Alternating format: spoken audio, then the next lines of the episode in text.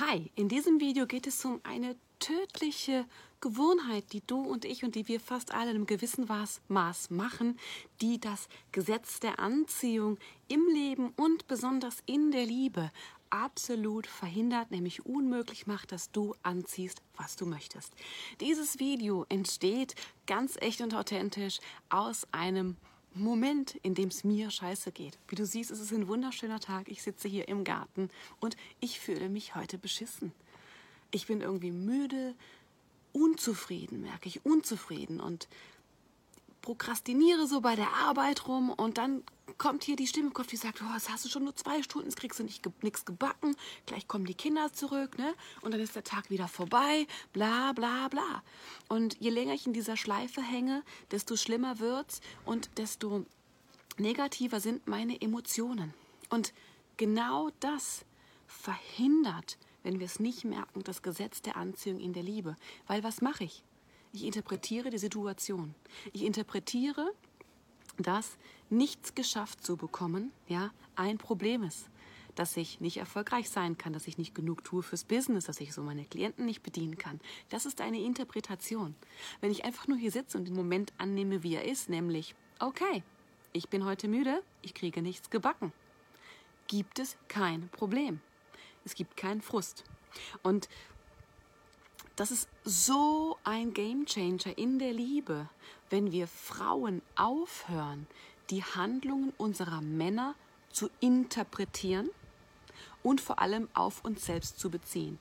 Ein Großteil von negativen Emotionen, von Schmerz, von Frust, von Wut, von Ohnmacht in Beziehungen entsteht nur, weil wir interpretieren, was ein anderer Mensch tut oder nicht tut. Ja, sein lassen ist ja oft auch ein großes Problem in Beziehungen, weil jemand etwas nicht tut und es persönlich nehmen. Der Mann tut das nicht, um dich zu ärgern wegen dir. Der tut das wegen sich selbst. Und genau da, in dieser Wahrheit, liegt auch das größte Problem, aufzuhören zu interpretieren. Was passiert, wenn du den Mann an deiner Seite einfach so annimmst, wie er ist und dir einfach anschaust, okay, der tut das und das und das, der ist so und so und so, ohne daraus ein Problem zu kreieren. Und ganz oft in den Frauen nämlich dann, hm, dann will ich ihn gar nicht. Deswegen muss man sich nicht sofort trennen. Es gibt Dinge, die man tun kann. Aber wir müssen akzeptieren, dass jeder Mensch zu jedem Zeitpunkt im Leben das Recht hat zu tun, was er auch immer möchte. Aber wir haben das Recht, nicht in der Nähe zu sein. Und das hat tatsächlich in meiner Beziehung viel verändert, dass ich gelernt habe, ohne Drama aus dem Kontakt zu gehen, wenn mich Dinge triggern, wenn ich negative Emotionen habe, wenn mir Dinge nicht passen. Und es muss einem nicht alles passen, man muss nicht für alles gehen.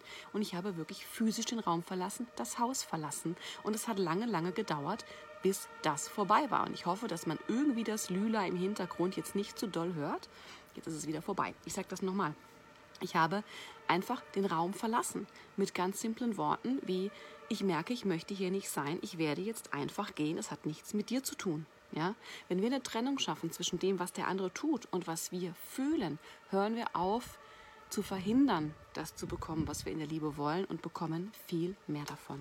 Wenn du Fragen hast, Anregungen zu diesem Video, ne, wie das geht, wie man das umsetzt, lass mir einen Kommentar da und ich beantworte super gerne deine Fragen. Denk dran, dein Leben ist jetzt. Drück